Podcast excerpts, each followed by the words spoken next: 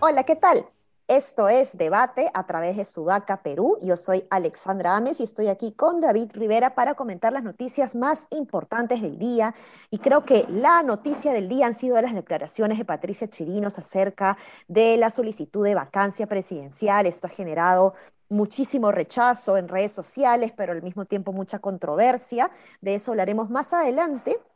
Pero antes me gustaría hablar de los cambios que se han dado el día de ayer en la noche. Hoy día hemos amanecido con titulares en diferentes diarios acerca de estos cambios ministeriales. Walter Ayala se fue. Ayer justo hablábamos de que al señor Pedro Castillo le estaba costando tomar decisiones y que todavía no las tomaba y que Ayala seguía en el cargo como ministro de Defensa, pero ya cambió de ministro de Defensa. El tema es que eh, como decía mi abuelita, ha desvestido un santo para, para vestir a otro, ¿no? Porque finalmente, ¿quién entra a reemplazar a Walter Ayala? Juan Carrasco Millones. ¿Y quién es Juan Carrasco Millones? El ex ministro del Interior que generó también muchísima controversia por la relación eh, cercana que tenía al entorno de Pedro Castillo, de Cerrón, etcétera, ¿no? Entonces, eh, muy complicado que, saque a un ministro y luego lo vuelva a poner, ¿no? Un ministro cuestionado y que la gente se alegre por haberlo sacado, pero luego ahora lo vuelve a poner. Entonces, a mí me deja un sinsabor ahí eh, que no, no, logro entender que, que, si no se dan cuenta, se están burlando de nosotros. No, no lo entiendo, sinceramente. ¿Cómo lo ves tú, David? Em, no tan mal, porque, o sea, en su momento Juan Carrasco en realidad el problema que tuvo fue este que, eh, que era fiscal y entonces eh, no renunció antes de asumir como ministro del Interior y, se, lo, se enrostraron mucho, muy fuerte. Pero creo que más allá de eso, este, más bien tiene una reputación de haber sido un buen fiscal en el norte. Y de hecho, el rumor, el trascendido, porque no se corroboró, pero creo que hasta incluso hasta Sudaca lo publicó, era que eh, Castillo lo había decidido sacar porque esa cuña, el que pide la cabeza de Juan Carrasco, porque como fiscal había investigado a su hermano en el norte. Entonces, este, a mí, claro, lo que, me, lo que me he preguntado es si es que al ponerlo como ministro de Defensa, Castillo, sí, asumiendo que es cierto este rumor que había, que había, que había salido de interior, por este pedido expreso de Alianza para el, para el Progreso, si Castillo cree que ese gesto está superado o que ya no lo necesita, ¿no? Es rarísimo porque yo creería más bien que sí necesita tener de relativamente cerca a Acuña y Alianza para el Progreso en el, Congreso. Eh, claro, eso es extraño, ¿no? Porque, eh, o sea, si el rumor es cierto, eh, ahí eh, está generando nuevamente un pecheo, ¿no? O sea, y cuando necesita alianzas en un momento en donde justamente las, las papas están quemando, ¿no? En este caso, Patricia Chirinos, la congresista Patricia Chirinos, como dije al inicio, eh, el día de hoy ha generado controversia las declaraciones que ha dado en, torno a la, al pedido de vacancia. Em, e incluso ya está circulando una carta que, bueno, no, la, que, ha llegado a, mi, a mis chats de WhatsApp no tienen firmas de congresistas, pero ya es un documento formal de solicitud de vacancia presidencial por incapacidad eh, moral y, y, bueno, ha generado muchas reacciones. Carlos Anderson eh, ha criticado la propuesta de Patricia Chirinos.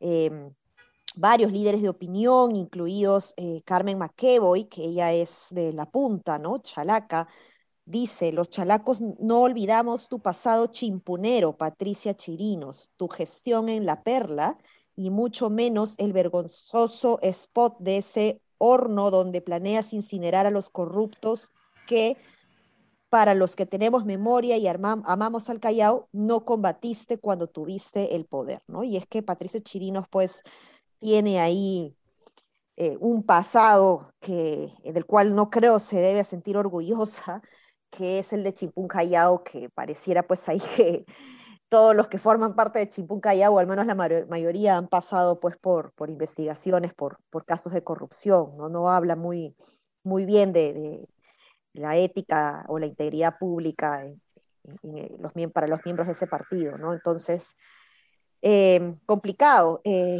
¿Qué opinión tienes, David, de lo que ha declarado Patricia Chirinos?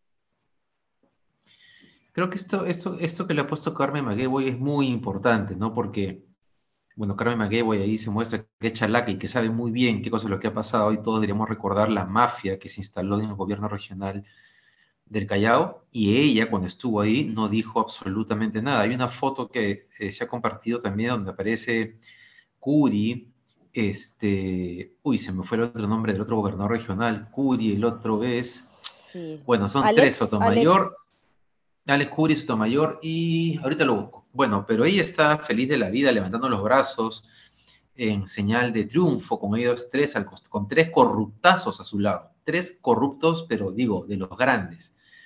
Y eso muestra que en realidad su preocupación no es que el gobierno de Castillo le vaya bien, le vaya mal, sea de izquierda. Ella quiere poder porque le interesa el poder y le interesa para aprovecharse de él también. Entonces, en realidad, no la distingue mucho de los personajes políticos de los, a, los cuales critica. Digamos que es lo mismo, solamente que quiere protagonismo y poder. Creo que Carlos Anderson le ha dicho que básicamente lo que busca es protagonismo. Sí, así es. Yo creo que es un poco más que eso, pero, pero bueno, al menos eso. Sí, al menos eso, ¿no? Y recordar un poquito a nuestros oyentes que en este podcast eh, nosotros, Paolo Benza, tú y, particularmente yo, eh, sobre todo yo me parece como mujer, en algún momento eh, he defendido a Patricia Chirinos cuando ella hace esta denuncia acerca de los comentarios de Guido Bellido, ¿no? Y, yo pues desde, desde esta trinchera le, di el apoyo moral, digamos, para, para que se sienta un poco más apoyada, digamos, respecto a la importancia de denunciar una cosa como esta. Eh, pero eso no quita que eh, la defienda ella como persona. ¿no? En este caso, eh, de, ninguna manera estoy de acuerdo con las declaraciones que ella ha dado, hablar de una vacancia presidencial tan a la ligera, pues no puede ser que, que, hayamos normalizado una cosa como esta, ¿no? Es, es faltarle el respeto a la, a la democracia, ¿no? Es como que un, en un matrimonio permanentemente o en una pareja, ¿no? Se, se, diga permanentemente, me voy de la casa, me voy de la casa, es como, ah, no hay, no hay algo estable ahí para que a cada rato estés amenazando con cosas como esas, ¿no? Entonces, no sé si es un buen ejemplo realmente usar a las parejas con la gobernabilidad, pero para ir a, para ir a un mejor ejemplo eh, ya propio de la institucionalidad pública, eh, la POP, la, la encuesta la Tiranovaróbreto de la Universidad de Vanderbilt, ha sacado una información bien interesante, una encuesta bien interesante sobre mm, la percepción de la democracia, el nivel de satisfacción que tiene la ciudadanía y también cómo la gente ha sido afectada en el 2020 económicamente eh, en general por, o sea, de hecho por el COVID, ¿no? Pero la pregunta es si han sido afectados económicamente en el 2020.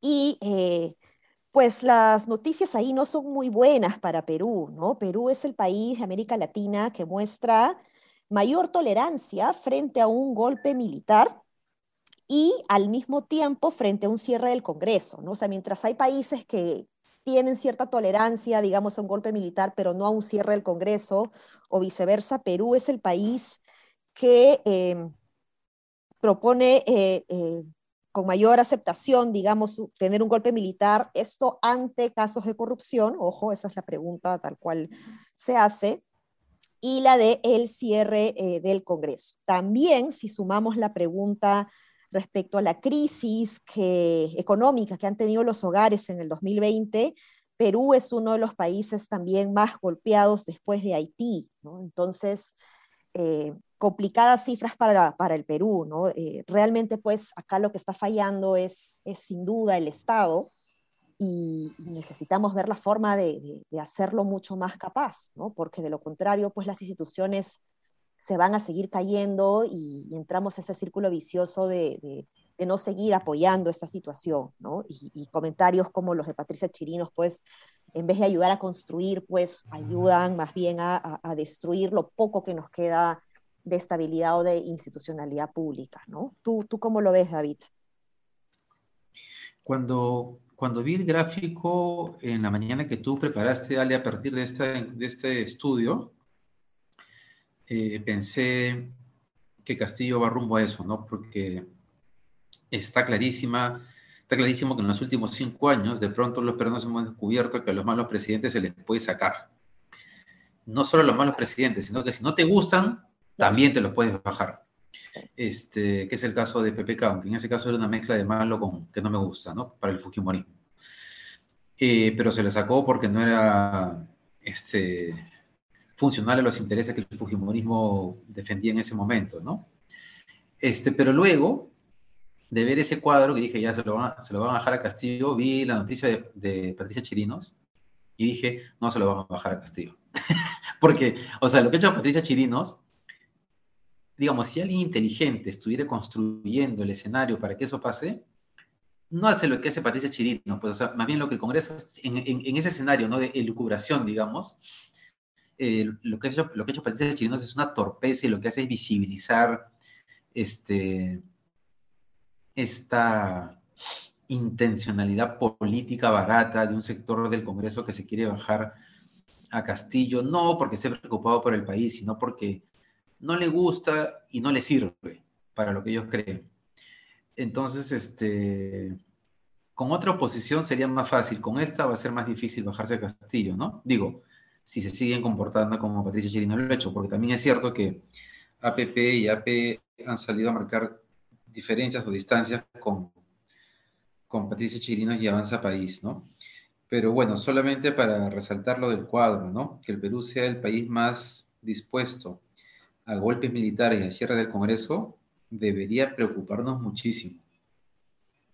Sí, y en ese estudio, ahí yo lo cuelgo también en mi cuenta de Twitter, unos gráficos más abajo que hago un screenshot de, del estudio. Eh, somos también pues el, país, de los países que menor satisfacción siente pues de la, de la democracia y, y, que menor apoyo también le, le, da a este sistema de gobierno, ¿no? Entonces es complicado complicado y es lógico, ¿no? Si no tenemos instituciones que funcionan, pues la gente se, se cansa. Perú es el que tiene el nivel de percepción más alto de, en corrupción. entonces ya eh, la, gente se, se, cansa, pero la reflexión que haces es importante sobre lo que está haciendo la oposición, ¿no? Creo que no, no hemos hablado aquí de, de justamente la presidenta del Congreso que marca una distancia y sostiene que no está en, en agenda de acción popular eh, pedir una vacancia presidencial, creo que decir algo así es, es importante, da cierta tranquilidad. Eh, pero luego salen actores eh, como Patricia Chirinos pues a, desestabilizar un poco el escenario y, genera reacción, más, más, rechazo me parece, pese a, a, la percepción de la ciudadanía, ¿no? genera más rechazo las, lo, lo, dicho, digamos, las reacciones o los comentarios que puede hacer una congresista, sí, porque como dices, David, termina siendo pues algo muy impulsivo, ¿no? En todo caso, poco estratégico, en donde se desenmascara que ahí no hay una intencionalidad de construir, sino más bien de sacar al presidente como sea, ¿no? Entonces, eh, ahí mi recomendación a la oposición que quiere sacar a Castillo es que sean más estratégicos en todo caso, ¿no? Que, tengan un poco más... Así es, un poquito más de inteligencia. un poco más de inteligencia. Sí, Así es. Bien, se nos han pasado los minutos. No sé si quieres comentar algo más, David. Eh, eh, eh, creo que no, creo que eso ha sido lo más importante de hoy. Sí, no, vamos a ver qué cosa pasa. Bueno, algo que no hemos dicho es que no sabemos, todo el mundo está sorprendido por el ministro de la Producción, ¿no? Nadie sabe quién es. Y no sabemos, por qué el cambio tampoco, ¿no? Exacto. No sabemos. Había, había unas, unas críticas a que algo mal, o sea, que como que era muy inoperante, pero digamos que eso pasa en muchos sectores. Entonces, ¿por qué a él sí? Eso es lo raro. Y uno, estoy, viendo la, estoy viendo en la tele mientras grabamos que mañana iba el ministro Carlos Gallardo a la Comisión de Educación a informar sobre qué cosa había pasado con la filtración de las evaluaciones docentes. Eh, o sea, el Congreso le mandó la invitación, él respondió que sí iba a ir. Pero hoy día, o sea, poco antes, menos de 24 horas antes de que deba ir, ha mandado una carta diciendo que no va a ir. Este, y, es, bueno, más allá de, del problema que implica que no vaya, a pesar de que había quedado en ir, también Canalena ha informado que este, cuando sale la denuncia sobre la, sobre la filtración de la evaluación, el, Ministerio de Educación trata de tirarle la pelota al INEI, diciendo que ellos son los encargados de la prueba.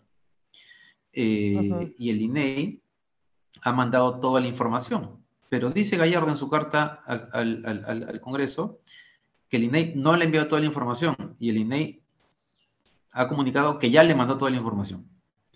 O sea, es un despelote, ¿no? Es un despelote, eh, no quieren asumir responsabilidad y eso suele pasar en, muchos problemas que se detectan en el Estado, pero bueno, eh, ahí lo, importante es, es, investigar bien qué ha pasado, ¿no? Pero mientras el Minedu realmente no quiera eh, investigar realmente, no, no, no, se va a seguir tirando la pelota, ¿no? Qué fácil es decir el INEI tiene la culpa, ¿no? La responsabilidad, así es. Así es. Bueno, ahora sí, hemos terminado con el episodio de hoy. Los invitamos a ver nuestra página web, Sudaca Perú, sudaca.pe, y nuestras redes, Sudaca Perú, en Twitter, Facebook y demás redes sociales. No se olviden además de ver las entrevistas en la mañana de Patricia del Río a través de YouTube. Si entran a YouTube y le dan suscribirse, van a poder eh, saber en qué momento se está entrevistando en vivo y van a poder entrar también al chat para poder hacer sus preguntas que Patricia lee. Así que se los recomiendo para que participen. Un abrazo. Hasta mañana. Chao, chao.